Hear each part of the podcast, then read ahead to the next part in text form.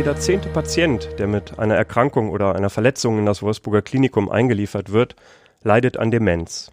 Ein Aufenthalt in der ungewohnten Umgebung eines Krankenhauses sorgt bei diesen Menschen häufig für eine permanente Anspannung, führt zu Unsicherheit, Angst und manchmal auch zu völliger Überforderung.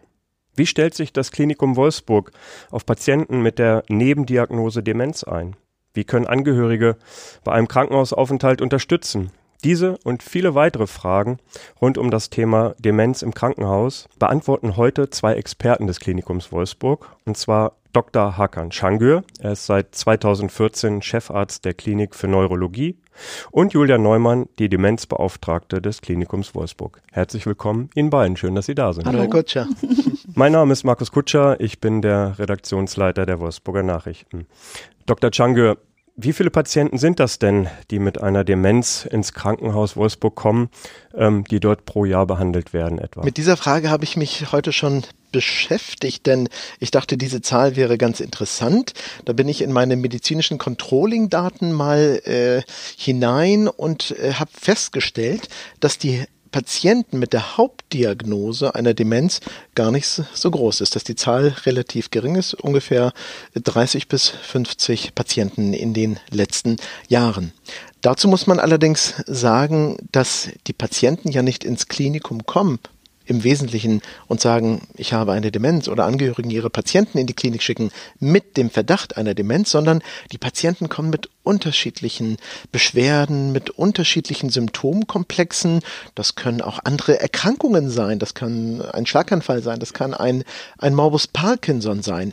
Und in den Nebendiagnosen, ja, taucht dann wieder die Demenz auf. Also haben wir sehr viele Patienten, die ein Demenz leiden, aber die Demenz ist dann nicht die Hauptdiagnose, sondern die ist ein Begleitsymptom. Und wenn ich so über die Station laufe, und das habe ich in Vorbereitung dieses Podcastes auch gemacht, mal geguckt, wie viele Patienten mit Demenz haben wir denn so? Und dann habe ich auch meine Oberärzte mal gefragt und dann haben wir eigentlich immer fünf bis sechs Patienten, die demenzkrank sind auf unserer Station, die aber nicht wegen der Demenz bei uns sind, sondern als Begleiterkrankung. Mm, ja.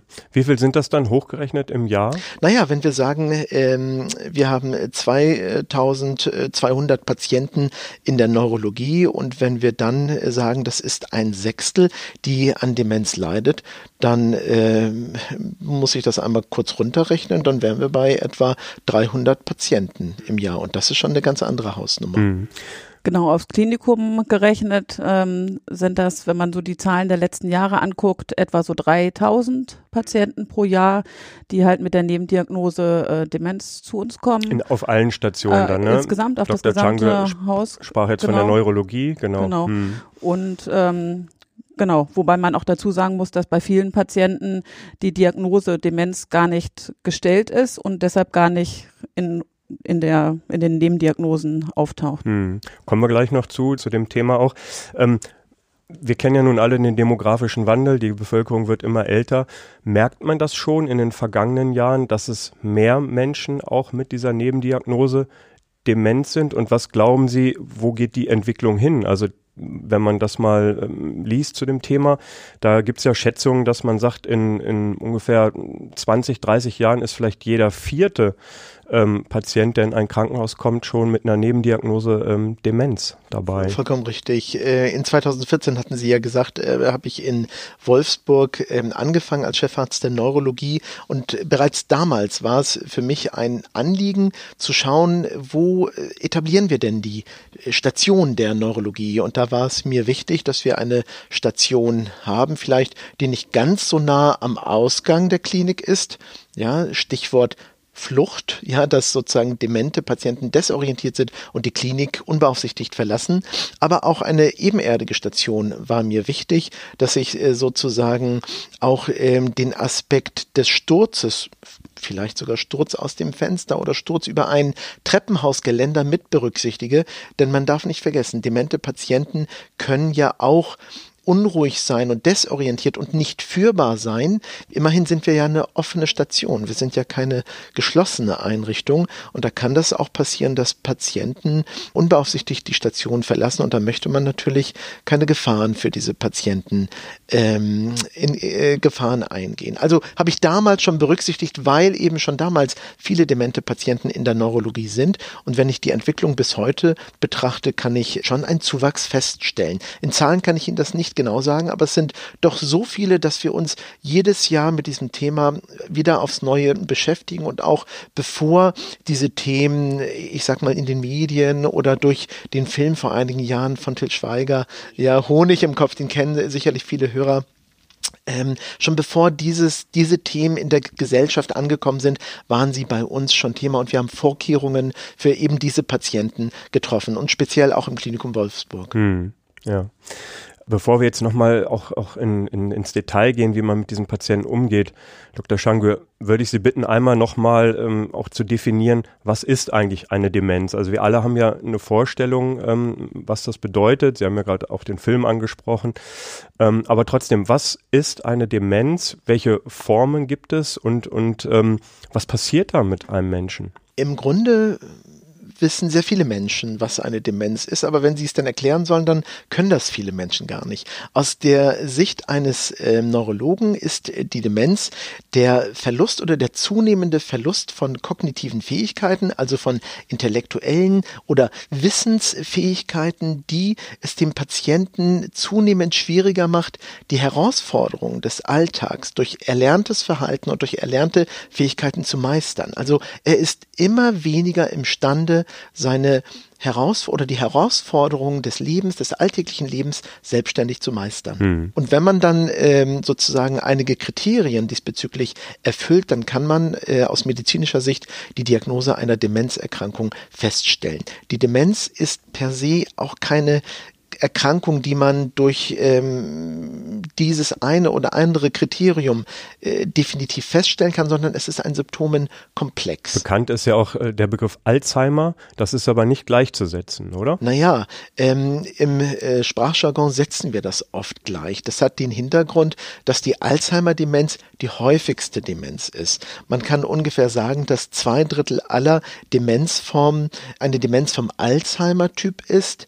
Dann gibt es zum Beispiel Beispiel noch als nächstes die vaskuläre Demenz. Das sind Demenzpatienten, die zum Beispiel äh, Schlaganfälle erleiden, vielleicht sogar mehrere Schlaganfälle erleiden. Und als drittes kommt dann die gemischte Demenz und das ist eine Kombination aus Alzheimer und vaskulärer Demenz und alleine diese beiden oder diese drei Formen, also Alzheimer, vaskulär und gemischte Demenz, machen drei Viertel aller Demenzformen aus. Mhm. Deswegen ist setzen wir das oft im Sprachgebrauch gleich, aber eine Demenz ist nicht gleich Alzheimer. Das wäre sicherlich ein eigener Podcast, wenn wir uns jetzt über Demenz äh, unterhalten wollen, ist aber ja nicht unser Thema.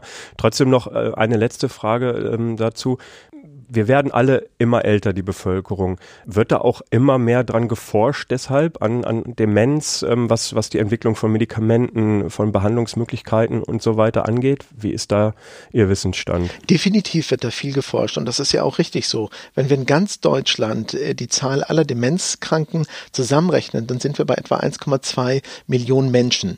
Und wenn wir die Gesamtbevölkerung se sehen, dann sind da ja auch Kinder mit eingeschlossen und junge Erwachsene. Ähm, und wenn wir nur den Bereich der älteren Menschen sehen, ich sage mal die Menschen über 50, dann werden Sie sehr schnell feststellen, dass die Demenz eine Volkskrankheit ist und natürlich auch große volkswirtschaftliche Herausforderungen mit sich bringt und natürlich auch für jeden Einzelnen und auch die gesamte Familie. Es ist halt eben kein individuelles Schicksal, denn es ist meistens die, ein Schicksal, den die ganze Familie mittragen muss. Mhm. Ja. Frau Neumann, Sie sind die Demenzbeauftragte am Klinikum Wolfsburg. Was ist da Ihre Aufgabe? Im Prinzip bin ich äh, Ansprechpartner für alle Fragen, die die äh, Demenz betreffen. Das ähm, kann zum Beispiel sein, dass Angehörige da Gesprächsbedarf haben. Außerdem äh, betreue ich zum Beispiel die Alltagsbegleiter in unserem Abendcafé, führe Personalschulungen durch und äh, gehe zudem zu Netzwerktreffen, wo zum Beispiel andere Akteure auch vertreten sind, die auch mit Demenzpatienten beziehungsweise mit deren Angehörigen in Kontakt kommen. Okay. Die Stelle einer Demenzbeauftragten, ist das ähm, eine freiwillige ähm, Leistung sozusagen, die das Klinikum Wolfsburg macht? Oder gibt es da sogar Vorgaben, dass man sowas, ähm, so eine Stelle vorhalten muss? Das Klinikum Wolfsburg hat tatsächlich schon vor einigen Jahren äh, diese Stelle geschaffen weil man sich bewusst äh, war, dass die Zahl der Demenzpatienten hoch ist und auch in den kommenden Jahren noch weiter steigen wird. Inzwischen ist es aber tatsächlich ähm, Pflicht, dass Krankenhäuser so eine Stelle vorhalten müssen. Ja, es ist halt gesetzlich äh, inzwischen vorgeschrieben. Und wie wichtig das ist, würde ich jetzt gern mal von Ihnen beiden äh, auch erfahren, dass wir mal wirklich konkret ähm, darüber sprechen. Ähm, wie reagieren Patienten mit einer Demenz, die ins Krankenhaus kommen, mit der Nebendiagnose ähm, Demenz? Also sie haben eine, einen Schlaganfall, Herzinfarkt oder eine Verletzung, sind gestürzt. Man weiß es vielleicht erst gar nicht, dass sie eine Demenz haben oder ähm, es, man weiß es sofort, vielleicht stellt sich es auch erst später aus. Wie reagieren diese Patienten, wenn sie aus ihrer, ja, vielleicht noch gewohnten Umgebung zu Hause, wo sie sich noch zurechtgefunden haben, man muss ja sagen, herausgerissen werden, manchmal von, von einer Minute auf die andere und dann in eine fremde Umgebung, in ein ja, riesiges Krankenhaus kommen. Wie reagieren diese Menschen? Also gibt es natürlich individuell sicherlich ganz unterschiedliche ähm, Verhaltensweisen, aber was sind so da Ihre, Ihre typischen Erfahrungen, die Sie machen? Genau, also zunächst ist es ja schon mal eine Stresssituation, wenn so ein Sturz oder eine andere akute Erkrankung auftritt. Genau, und da zusätzlich äh, dann noch der Ortswechsel ist, dass die Umgebung fremd ist, die Abläufe sind ähm, teilweise hektisch, dann wechselt das Personal ständig und außerdem fehlt ja oft auch dann vielleicht die wichtigste Bezugsperson, wenn zum Beispiel der Ehepartner, der sonst die Pflege zu Hause übernimmt, nicht da ist und ähm, dann kann das dazu führen, dass die Patienten sehr unruhig sind, ähm, dass sie vielleicht auch ähm, ja sich anders verhalten, als sie sich vielleicht zu Hause ver äh, verhalten haben, weil sie halt überfordert sind mit der gesamten Situation, weil sie unter Stress stehen. Und dann kann man halt ganz verschiedene Reaktionen von den Patienten beobachten. Dem kann ich nur zustimmen. Wir haben häufig die Situation, dass die Patienten in ihrer häuslichen Umgebung sehr gut funktionieren und selber vielleicht auch gar nicht wissen, dass eine Demenz oder ein frühes Stadium einer Demenz vorliegt.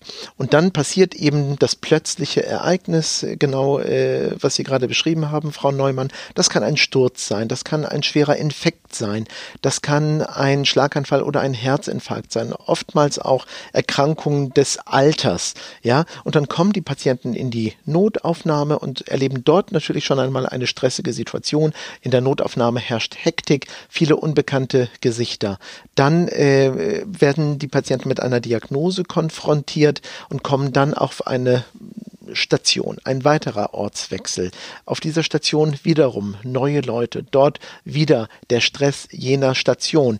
Die Krankenschwester, die ihren Abendrundgang macht, dann gibt es einen Nachtrundgang, dann gibt es einen Morgenrundgang. Morgens äh, kommt dann früh das äh, Frühstück und genau wie Sie sagen, der Ehepartner fehlt, die gewohnte Umgebung fehlt, der nächtliche Toilettengang, das ist für viele Menschen ein Ritual und äh, das ist völlig eine große Herausforderung in der Klinik und da passiert es nicht selten, dass am nächsten Tag der Patient völlig verwirrt ist. Neben der Spur sagen wir ja, das ist ja auch die, äh, der deutsche Begriff für Delir, also dass man neben der Spur ist, ähm, also es kann ein sogenanntes Delir auftreten, eine akute Verwirrtheit infolge einer frühen Demenz, die im häuslichen Umfeld kompensiert war, also nicht zum Vorschein gekommen ist, aber im Klinikum zum Vorschein tritt und die Angehörigen kommen dann am Nachmittag zur Besuchszeit um 14 Uhr und sagen, was haben Sie denn mit meinem Angehörigen gemacht? Der war ja noch ganz in Ordnung und jetzt haben Sie ihn krank gemacht.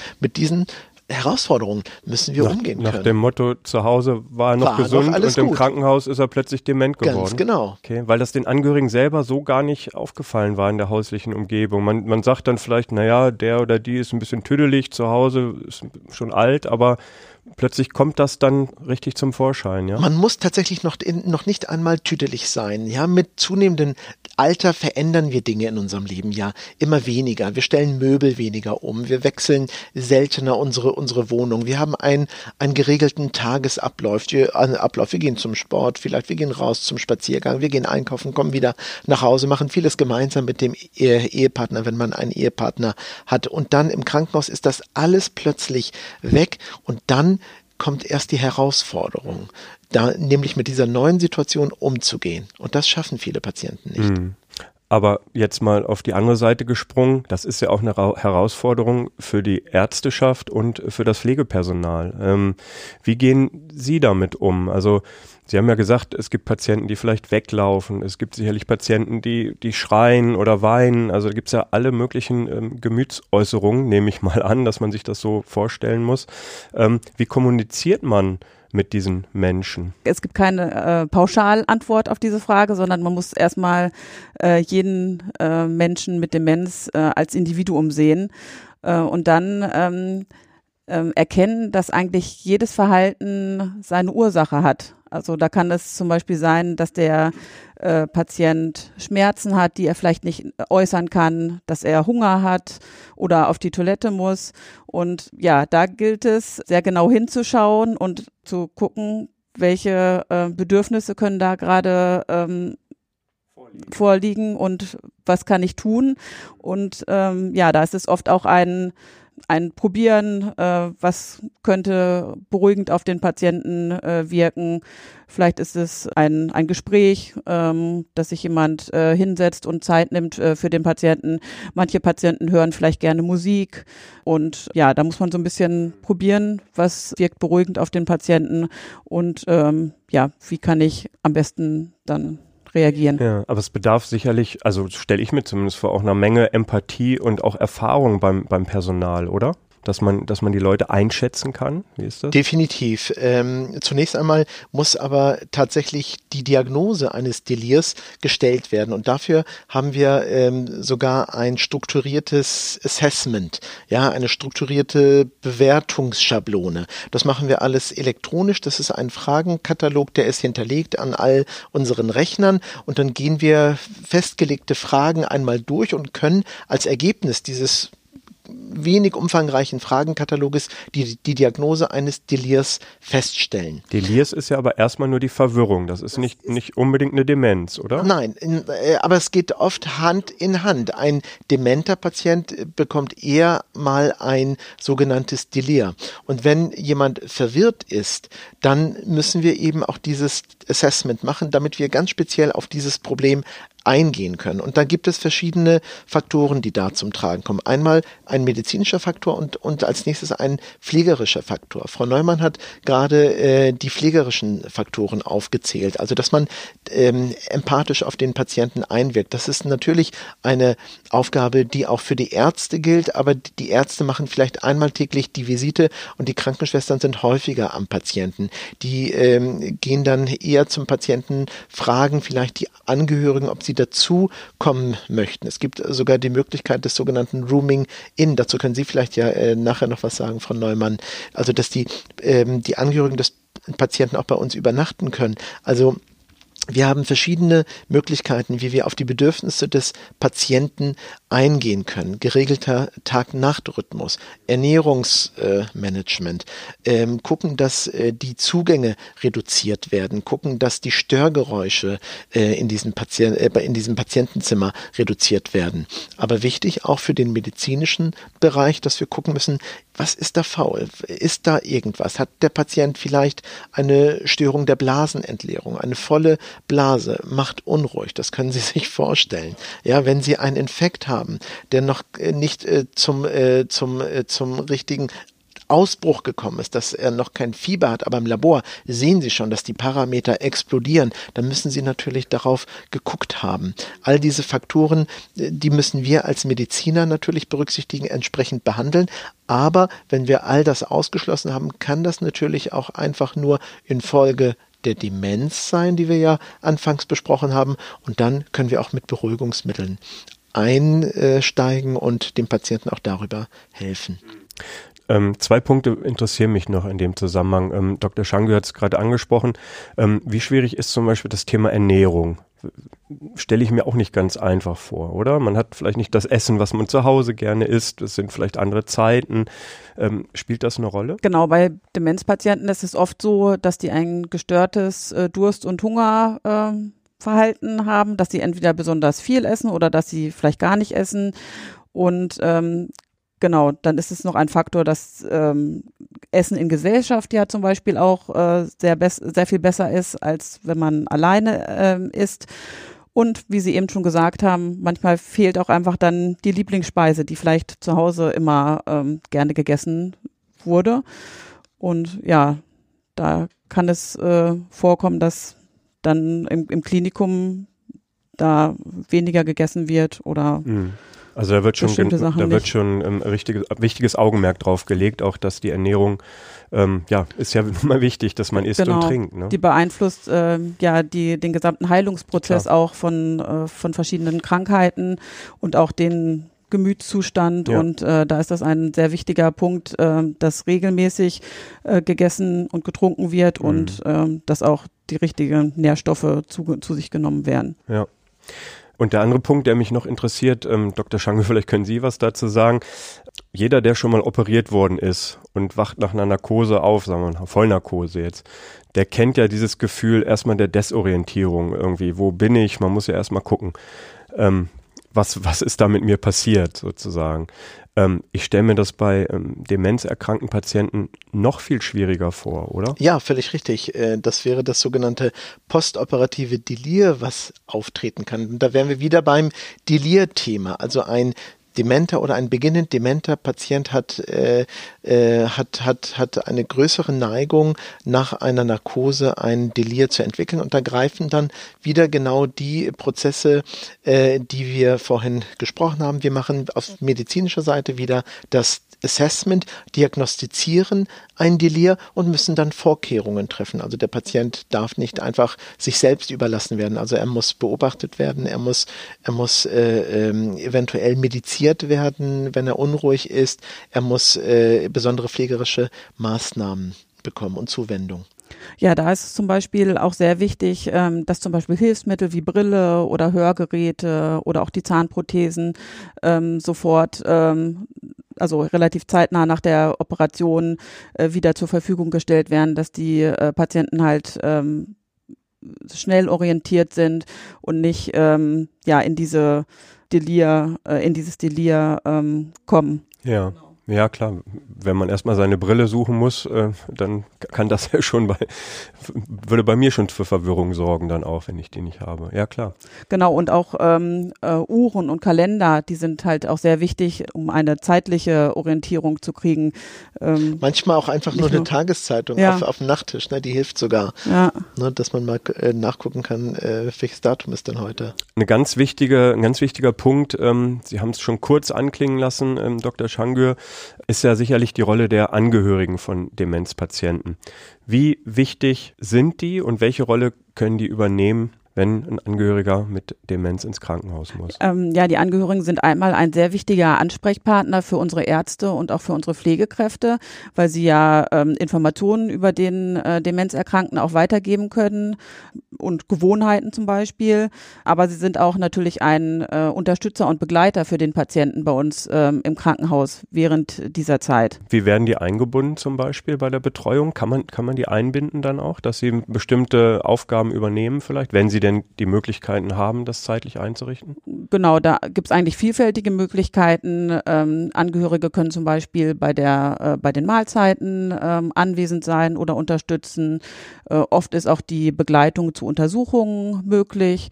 Und außerdem, was ich eben schon gesagt habe, ähm, können sie halt wichtige Informationen an die Pflegekräfte zum Beispiel ähm, weitergeben über bestimmte Gewohnheiten, die es ähm, ja zum Beispiel für den Patienten dann einfacher machen, wenn die berücksichtigt werden. Auch bei Untersuchungen dabei sein? Beruhigt das auch manchmal? Kann das sein? Das kommt relativ selten vor, aber auch das ist äh, prinzipiell möglich, dass man die Angehörigen einfach mitnimmt. Manchmal bitten die Angehörigen ganz explizit oder die, die Patienten fragen danach, dann machen wir das sicherlich möglich. Und ähm, das hatten Sie vorhin schon anklingen lassen, Dr. Changür, die sogenannte Rooming In. Also ich kenne es von der ähm, Geburtenstation, ne, dass äh, der Partner dann mit im, im Zimmer übernachtet, man so ein Familienzimmer hat.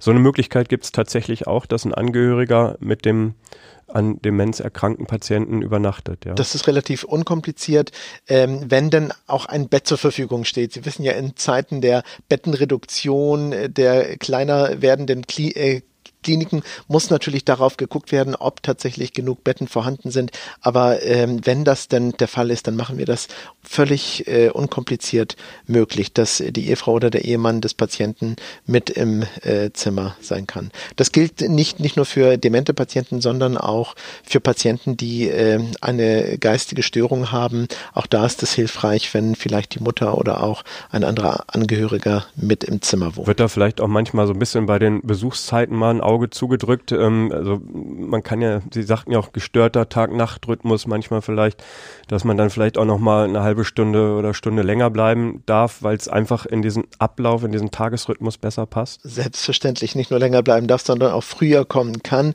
Und sogar in Pandemiezeiten war das ein Thema. Da habe ich im Team zum Beispiel in der Neurologie festgelegt, dass wir Ausnahmen genau in diesen Fällen auch genehmigen dürfen einzelne Personen als Besucher zulassen können und auch müssen, damit der Patient einfach medizinisch davon profitiert. Sonst äh, kann ein Verlauf einer Erkrankung wirklich negativ sein und das wollen wir einfach nicht. Also wir können festhalten, die Angehörigen spielen eine wichtige Rolle, ähm, auch bei der Informationsbeschaffung für, für das Pflegepersonal und das Ärztepersonal. Nur nicht immer sind die Angehörigen vor Ort, wohnen weit weg. Vielleicht gibt es auch gar keine Angehörigen mehr. Was ist dann? Ähm, ja, wir haben im Klinikum in den letzten Jahren äh, schon einige Maßnahmen umgesetzt, die äh, Demenzerkrankte während ihres Krankenhausaufenthaltes unterstützen. Ähm, wir haben zum Beispiel einen Abendcafé mit ähm, Alltagsbegleitern äh, und da sind zum Beispiel Demenzpatienten, die keine Angehörigen haben, ähm, natürlich ähm, gut betreut. Also die anderen auch, aber insbesondere wo halt keine Angehörigen ähm, da sind. Ja, okay. Also das Abendcafé, da sitzt man dann zusammen, isst gemeinsam auch, oder? Genau, das ist, ähm, da sind äh, Alltagsbegleiter beschäftigt, die in den Nachmittags- und Abendstunden äh, Demenzpatienten betreuen. Und ähm, da ist zum Beispiel das gemeinsame Abendessen äh, dabei ähm, oder auch ähm, ja verschiedene Beschäftigungsmöglichkeiten wie Gesellschaftsspiele oder so Sprichwörter aus alten Zeiten zum Beispiel. Ähm, manchmal werden auch alte Volkslieder gespielt und ja, da kann es auch schon mal vorkommen, dass dann die Patienten selber auch mal anfangen zu singen. Ja, warum auch nicht? genau. Singen, Singen, fördert doch auch die Heilung. Genau. ähm, Sie haben zu unserem Gespräch hier ähm, so interessante Decken mitgebracht. Ähm, die, die klimpern, da, das kann man anfassen. Es sind auch so Kissen dabei, ähm, wo man viel anfassen kann. Was hat es damit auf sich, Frau Neumann? Genau, diese ähm, Decken, die nennen sich Nesteldecken, sind aus ganz verschiedenen Materialien und Stoffen ähm, hergestellt, machen manchmal auch äh, Geräusche und äh, die sind besonders gut für ähm, sehr unruhige Demenzpatienten, vielleicht auch mit einer fortgeschrittenen äh, Demenz ähm, geeignet, ähm, weil die Patienten halt da die Möglichkeit haben, diese, diesen Nesteldrang äh, auszuleben, äh, sage ich mal. Einfach weil die ähm, verschiedenen Materialien dazu einladen, ähm, diese Decke abzutasten.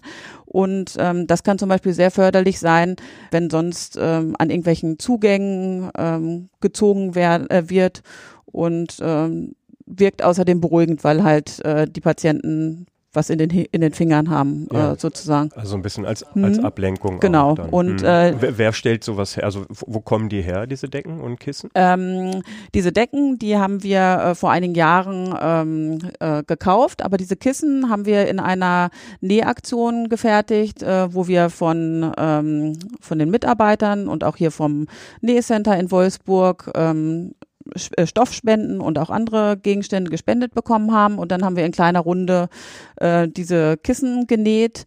Ähm, und ähm, genau, die, ähm, ich hoffe, dass, das, dass es da noch weitere Nähtermine gibt und äh, dass wir dann halt äh, die Stationen und die zentrale Notaufnahme zum Beispiel mit diesen Kissen äh, ausrüsten können, ähm, sodass dann halt, wenn unruhige Patienten da sind, diese Kissen ähm, eingesetzt werden können. Mhm. Okay. Ähm, Sie haben gesagt, verschiedene Maßnahmen. Gibt es noch was, was Sie, was Sie gemacht haben? Personalschulung, sagten Sie ja eingangs auch schon, ist sicherlich auch ein ganz wichtiger Punkt. Ne? Genau, ne? Personalschulungen äh, führen wir regelmäßig ähm, durch, die halt das äh, Thema Demenz betreffen.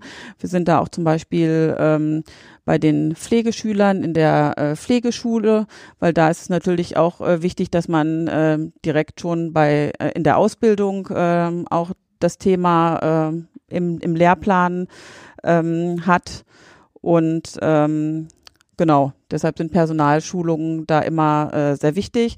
Äh, da geht es insbesondere darum, dass man für das Thema äh, Demenz sensibilisiert, dass man ähm, ja da so ein bisschen achtsamer äh, wird, weil, wie wir eingangs schon gesagt haben, halt immer mehr Patienten mit der Nebendiagnose Demenz äh, auch bei uns im Haus sind. Und die Kommunikation eben durchaus schwieriger ist oder sein kann als mit einem in Anführungszeichen normalen Patienten. Mhm. Oft, oft ist es da auch ähm, einfach ähm, ratsam, ähm, über bestimmte Fallbeispiele zu sprechen und äh, sich gegenseitig ähm, Ideen zu geben, was vielleicht bei dem einen gut funktioniert hat und äh, dass man halt neue äh, Ideen einfach mal ausprobiert, ähm, um die vielleicht auch den Pflegealltag ähm, erleichtern. Dr. Change, nun ist irgendwann die Behandlung im Krankenhaus abgeschlossen. Aber man kann den Patienten vielleicht auch nicht einfach jetzt so sagen, nun geh nach Hause. So einfach ist es ja äh, gerade in so einem Fall nicht. Ähm, auf was wird da geachtet, bevor man einen ähm, auch an Demenz erkrankten Patienten wieder ähm, ja, nach Hause entlässt. Gibt es da besondere, gibt es da noch ein besonderes Augenmerk? Ja, wir haben ein besonderes Entlassmanagement und das äh, schon vor einigen Jahren eingeführt. Das heißt, ähm, ab dem Zeitpunkt der stationären Behandlung tritt unser Sozialdienst und auch die Pflegekräfte in Aktion und wir klären ähm, zum einen, wie ist der Patient sozial eingebunden zu Hause? Lebt er in seiner Familie? Hat er genug, genug betreuende Personen zu Hause? Kümmert sich ein Sozialdienst um den Patienten? Besteht ein Pflegegrad? Wie schaut es aus mit Hilfsmitteln? Um all diese Dinge wird sich während des stationären Aufenthaltes parallel zur Behandlung gekümmert, sodass zum geplanten Entlassungstag, und das sind heutzutage ja im sogenannten DRG-Zeitalter, also Diagnose-assoziierte Abrechnungsmethoden. Äh, in diesem Zeitalter, wo die Liegezeiten relativ kurz sind, ist es wichtig, dass das eben parallel passiert, damit auch ein reibungsloses Entlassen des Patienten funktioniert und der Patient eben nicht nach ein, zwei Tagen, weil er zu Hause nicht gut funktioniert hat, wieder zurück in die Klinik kommt. Umso schwieriger, wenn vielleicht auch keine Angehörigen vor Ort sind, die sich kümmern können, ähm, dann ist ja manchmal sicherlich auch kein, äh, keine Rückkehr direkt ins, ähm, ins eigene ähm, Zuhause möglich. Dann ist vielleicht ja auch erstmal eine, ja, eine, eine Pflegeeinrichtung ähm, das, das Richtige, oder? Völlig richtig. Da gibt es äh, zum Beispiel äh, Kurzzeitpflegeeinrichtungen, die wir dann kontaktieren, wo dann der Patient einige Wochen untergebracht werden kann und äh, gut versorgt wird. Okay, also der Sozialdienst Pflegestufe beantragen. Also bei all solchen ja, komplexen und ja durchaus auch schwierigen Themen ähm, gibt es auch Unterstützung von Seiten des Klinikums, auch für die Angehörigen, zumindest Tipps vielleicht, an, an wen sie sich wenden können. Geht, geht die Hilfe auch so weit? Also genau, die Angehörigen werden da immer mit äh, einbezogen. Die müssen ja auch äh, Auskunft darüber geben, welche Hilfsmittel zum Beispiel zu Hause ähm, vorliegen, wie die Versorgung bisher ist. Und da ist eine ganz enge äh, Kommunikation zwischen dem Sozialdienst und den Angehörigen, um da halt ja die notwendigen Maßnahmen äh, zu, äh, in die Wege zu leiten und den Patienten halt guten Gewissens entlassen zu können. Okay, wichtiger Hinweis nochmal am Ende unseres Gesprächs. Vielen Dank, Frau Neumann. Ähm, für Sie war es der erste Podcast, den genau. Sie gemacht haben. Ich hoffe, es hat Ihnen auch ein bisschen Spaß gemacht. Dr. Schanke, wir haben schon jetzt den dritten Podcast gemacht. Deshalb in, an dieser Stelle auch den Hinweis, ähm, wir haben zusammen über das Thema Schwindel gesprochen und über das Thema Schlaganfall. Schlaganfall war die Folge 7 und Schwindel die Folge 15. Ich habe extra nochmal nachgeguckt. Auch sehr interessante ähm, Themen. Wen das interessiert, kann da gerne nochmal reinhören. Vielen Dank an Sie beide, dass Sie dabei waren. Vielen Dank auch Ihnen fürs Zuhören und bis zum nächsten Gesundheitspodcast. Tschüss. Mehr Podcasts unserer Redaktion finden Sie unter wolfsburger-nachrichten.de slash podcast.